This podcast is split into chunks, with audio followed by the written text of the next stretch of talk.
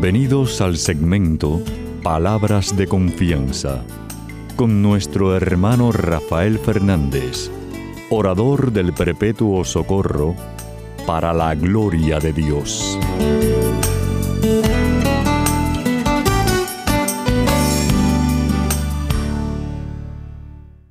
Muy buenas, mi querida familia radial, aquí de nuevo en su segmento Palabras de Confianza. Como siempre, doy las gracias por su sintonía y sobre todo por sus oraciones. Siempre le pido lo mismo, no dejen de rezar por este servidor suyo que mucha falta que más.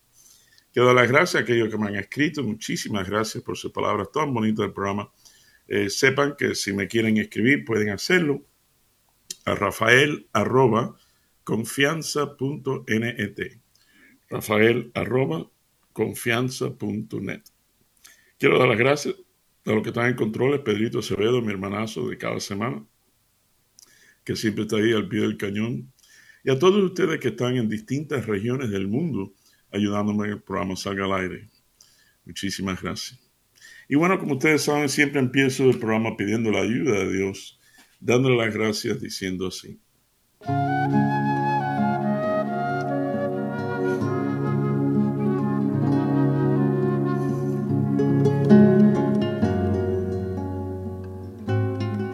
Padre Celestial, Señor, te doy gracias infinitamente por este programa, por, este, por esta familia radial que me has dado por más de tres décadas. Gracias, Papá Dios, qué grande eres tú. Bueno, tú sabes el cariño tan grande que les tengo, cuanto más tú, Papá Dios. Por eso te pido que bendigas al que está escuchando, que lo levantes si se siente cabibajo, si se siente triste, y que cumpla según tu voluntad y tu propósito, el anhelo de su corazón. Papá Dios, tú sabes que te quiero mucho, te necesito mucho y te pido todas estas cosas humildemente en el nombre de tu Hijo Jesús. Amén y amén.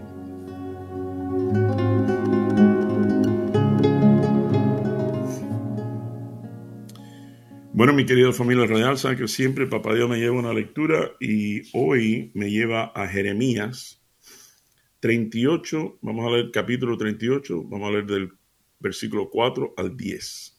Jeremías 38, 4 al 10, y dice así. Entonces los funcionarios dijeron al rey, hay que matar a ese hombre, pues con sus palabras desmoraliza a los soldados que aún quedan en la ciudad y a toda la gente. Este hombre no busca el bien del pueblo, sino su mal. El rey Sedequías le respondió, ¿está bien? Hagan con él lo que quieran. Yo nada puedo contra ustedes.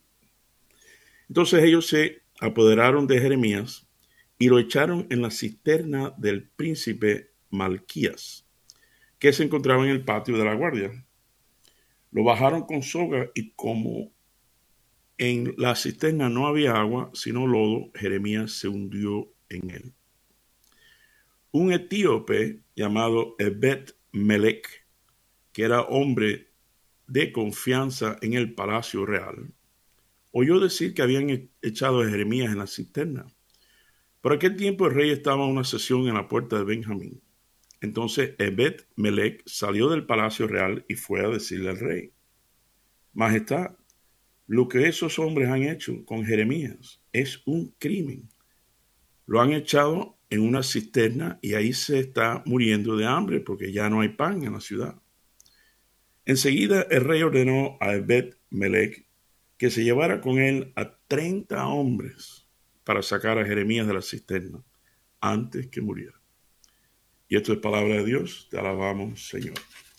Bueno, mi querida familia radial, saben que siempre traigo un chisme y bueno, como siempre, esta semana no es excepción, chisme de mi vida, no de nadie, sino mío.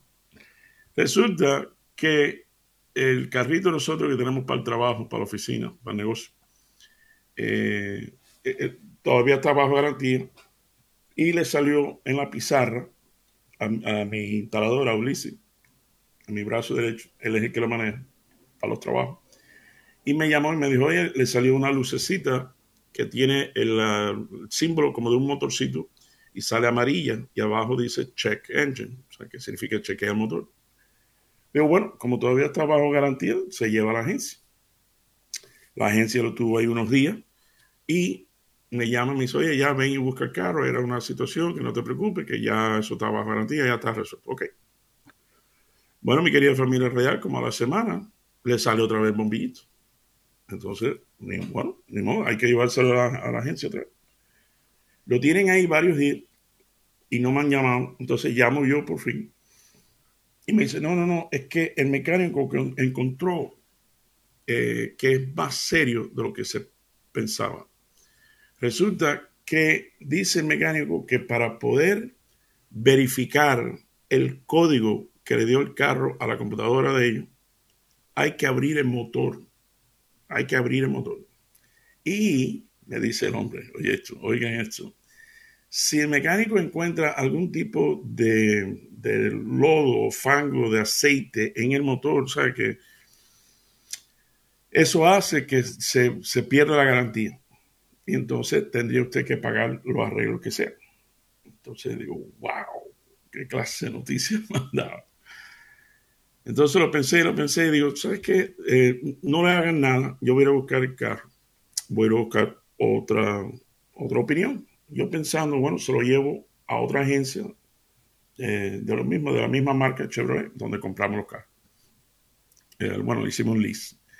Entonces, pensando cómo voy a llevarlo al otro lado que es más lejos, entre otro, se me enciende el bombillo, o papá Dios me enciende el bombillo y me dice, espérate, espérate, Rafa, Rafaelito, ve, ve a donde Chichi, que es mi mecánico, yo he hablado de él 500 veces con ustedes mi mecánico de, de 30 años, de, mi, confianza, de, mi hermano, mi amigo, mi hermano, que, que, que buenísimo, tremendo mecánico, además honesto, ya tú sabes, mecánico honesto. Entonces, eh, digo, caramba, ¿verdad? Déjame ir a llevárselo. Bueno, pasé este cuento corto. Se lo lleva a Chichi, a mi hermano mecánico. Le pone en la computadora, porque tiene una computadora bravísima, igual como la agencia y dice, sale la computadora que es un sensor del, de la presión de aceite, no sé qué. Eh, dice, mira, mi querida familia real, una pieza vale 38 pesos. Pero así todo, Chichi saca de eso y ve que no tiene muy poquito aceite. Entonces le echa, oigan esto, parece una locura y no lo prueben en su casa, por favor.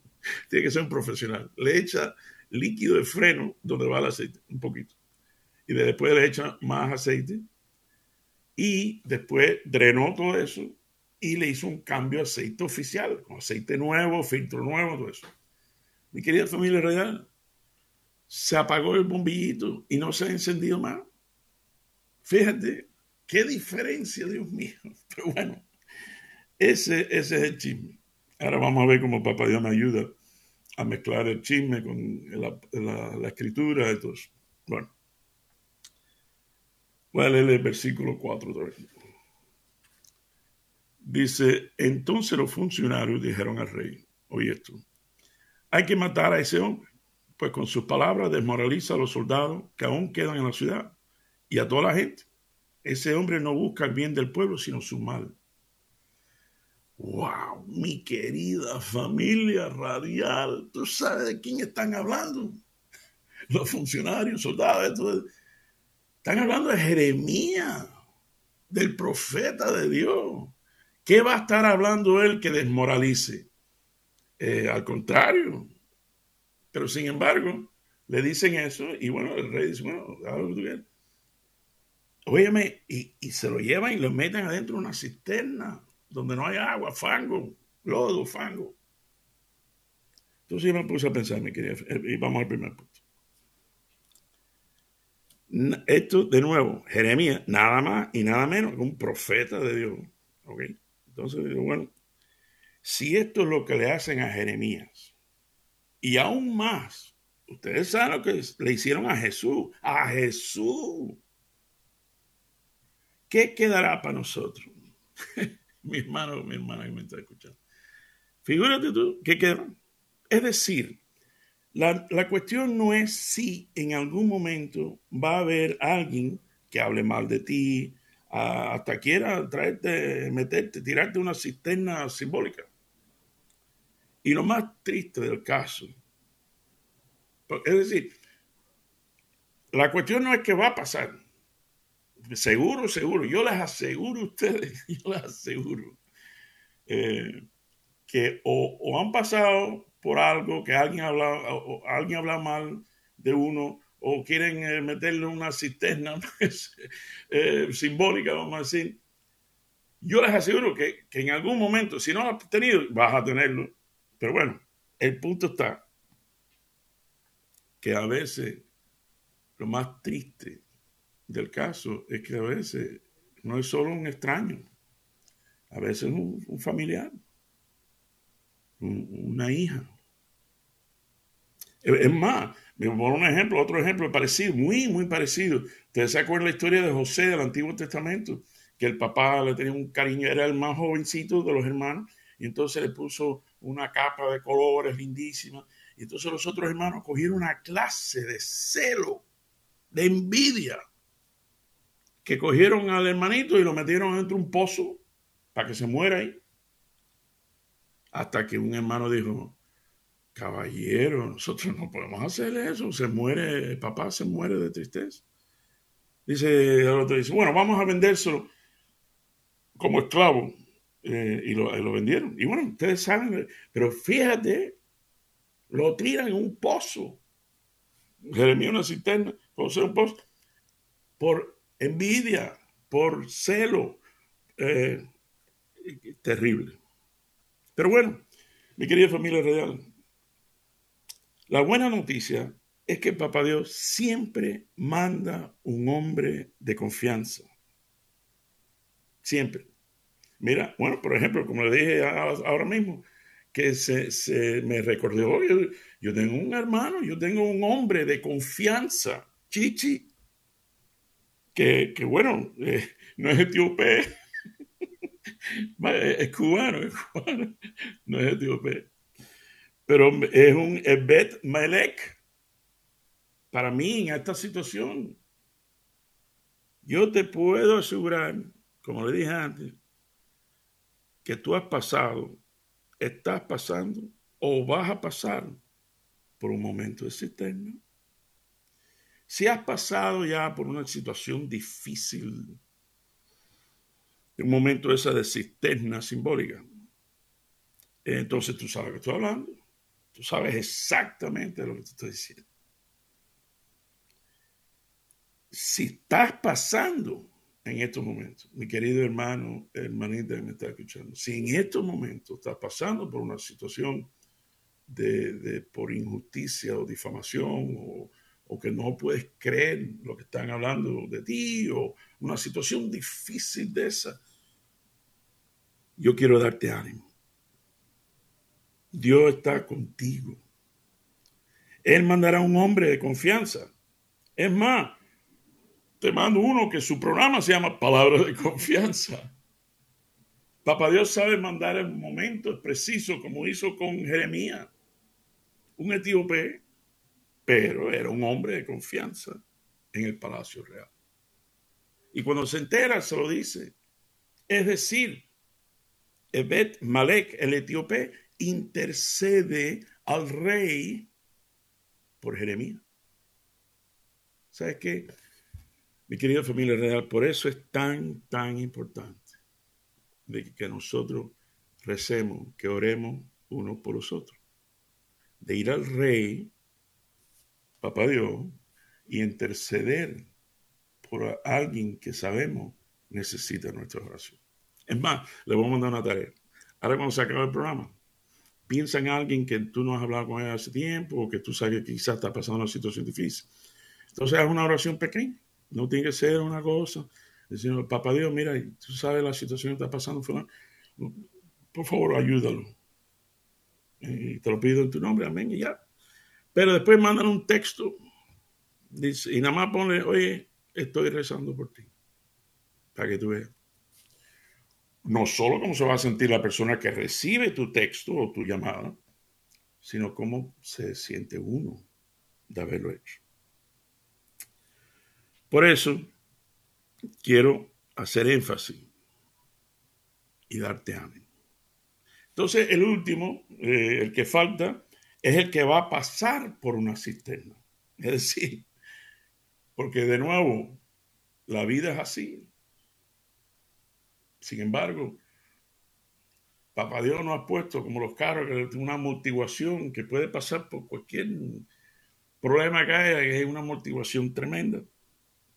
Y nada, estar uno alerta, sabiendo que el día de mañana la vida, la situación envidiosa o algo, alguien va a ser algo negativo hacia nosotros para querer que estemos, nos sentamos como que estamos en una cisterna. Pero nada, alerta, en fe, en paz, sabiendo de antemano que Dios está contigo. Como dice el dicho, a guerra avisada no muere soldado. En los momentos difíciles debemos ver las cosas buscando lo positivo, no solo lo negativo. Es más, eh, ahora yo no sé cómo será el procedimiento de, hacer, revelar eh, la foto y eso, pero bueno, antiguamente, anteriormente. Eh, si te pones a pensar, la foto más linda que tú tengas de esas de antes, el primero fue un negativo y se revela en algo lindo. Vamos a poner otro ejemplo. Resulta que hay una historia, mi querida familia radial, que, por eso, y quiero compartirlo, porque tratar de ver la solución, aún en lo que tal parece imposible. Resulta que en la historia cuenta de que había un camionero que va con su rastra y va pasando por debajo de un puente y no se da cuenta que el puente está más bajito que el techo de la rastra. Y hace tremendo un choque, accidente, y está atorado debajo del puente, rompió un pedazo del puente, rompió un pedazo del camión, y, está ahí atorado. Entonces, figúrate tú, el tráfico, la cosa, llega la policía, está tratando de, eh, hacer que el tráfico se mueva. Entonces llaman una grúa de esas enormes, grandes, de camión, entonces lo están tratando de alar y nada, el camión atorado. Entonces, viene un niño, oye tú, viene un niño y le dice al policía, ¿qué está pasando? El policía lo mira al niño y dice, no, puedes ver, no ves que el camión está atorado, estamos pasando.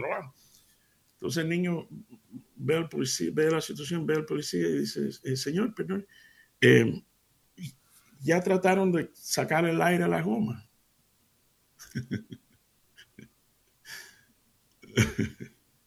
Como se habrá rascado la cabeza el policía. ¿Cómo es que no se me ocurrió eso? Pero bueno, tratar de ver la, la eh, eh, en fe, en paz, ver algo, bueno, de qué se aprende, de qué, qué es lo que, qué plan, porque Papá Dios promete, todo pasa para el bien de aquellos que lo aman. Todo. Eh, mira, hablando de, hablando de fe y rastra y cosas, me acordé del chiste de los dos ratoncitos que estaban borrachos. Entonces, pero empiezan a hablar de la iglesia, de fe, entonces uno de los ratoncitos dice, yo tengo una fe tremenda, tremenda. Mira, tú vas a ver. Y empieza a caminar el ratoncito ah, en el medio de la autopista. Dice, con la fe mía, tú ves aquella rastra, aquel camión, lo voy a parar con mi fe. El otro ratoncito dice, tú estás loco. dice, no, esta es mi fe. Y mi querida familia real da la casualidad que se poncha el, neumático, la goma del camión. Empieza, y aquel camionero dando un timón tremendo. Y da la casualidad que cae ahí delante donde tenía el ratón en la mano levantar así.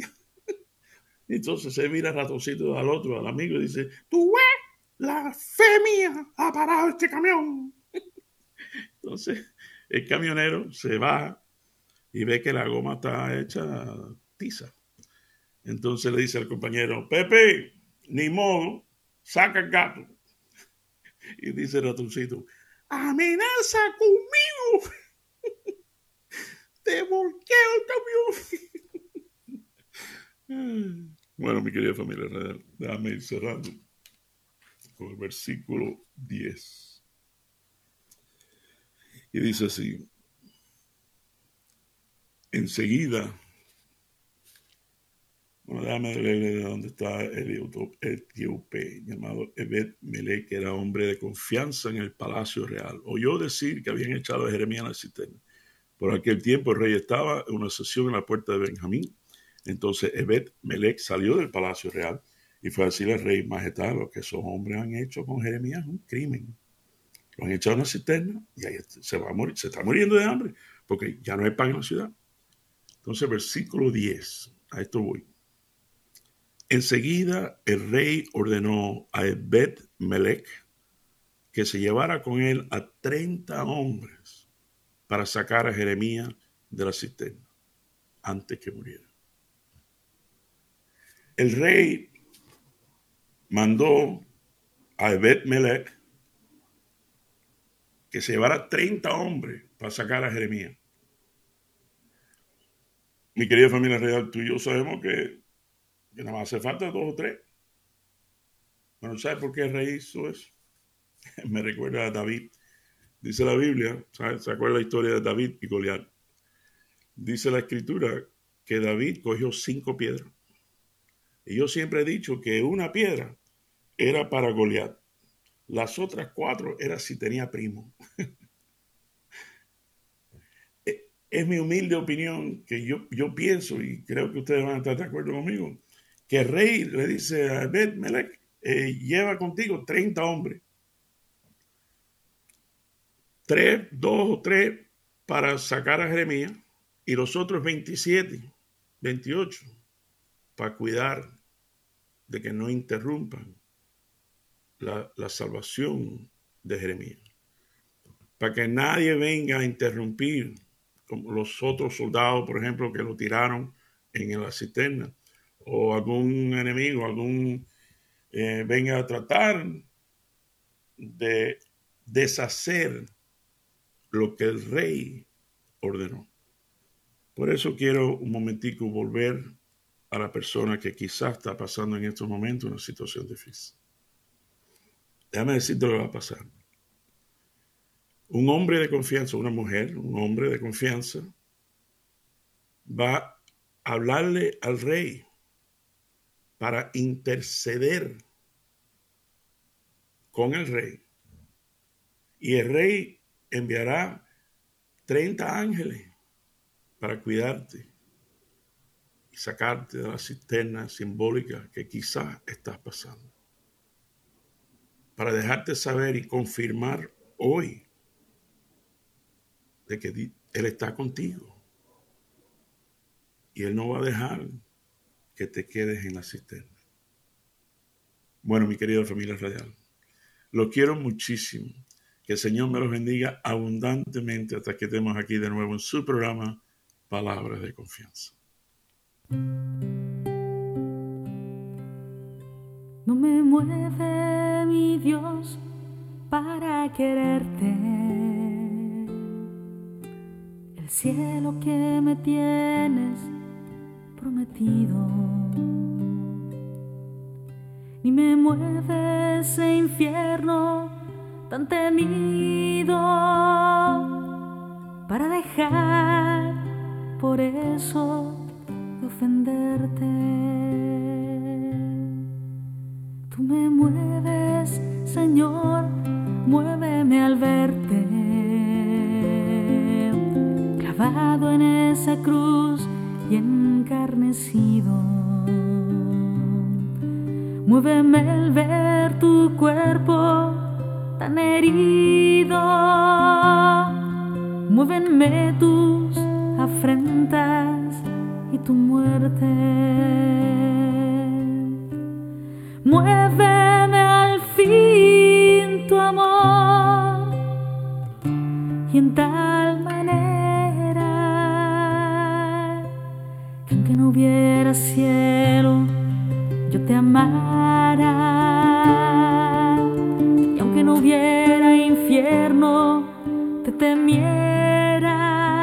No me tienes que dar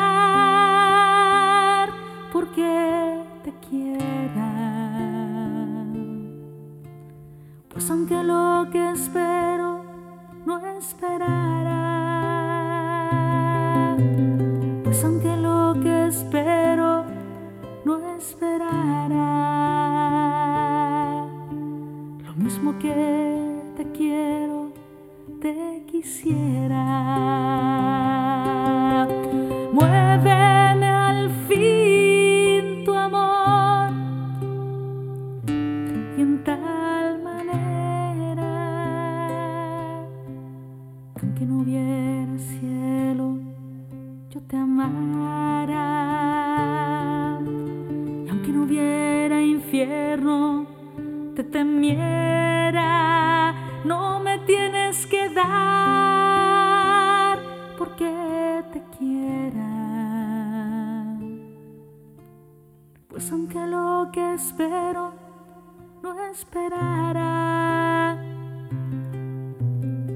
Pues aunque lo que espero no esperara. Lo mismo que te quiero, te quisiera.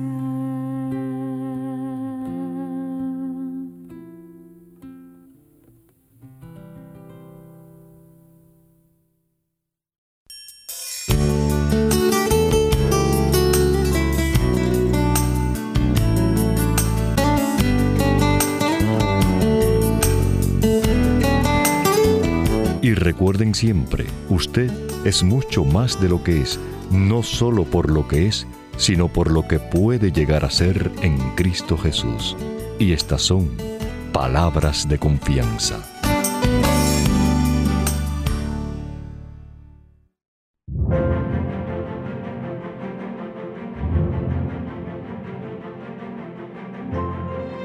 Dios y defensor mío, contéstame cuando te llame.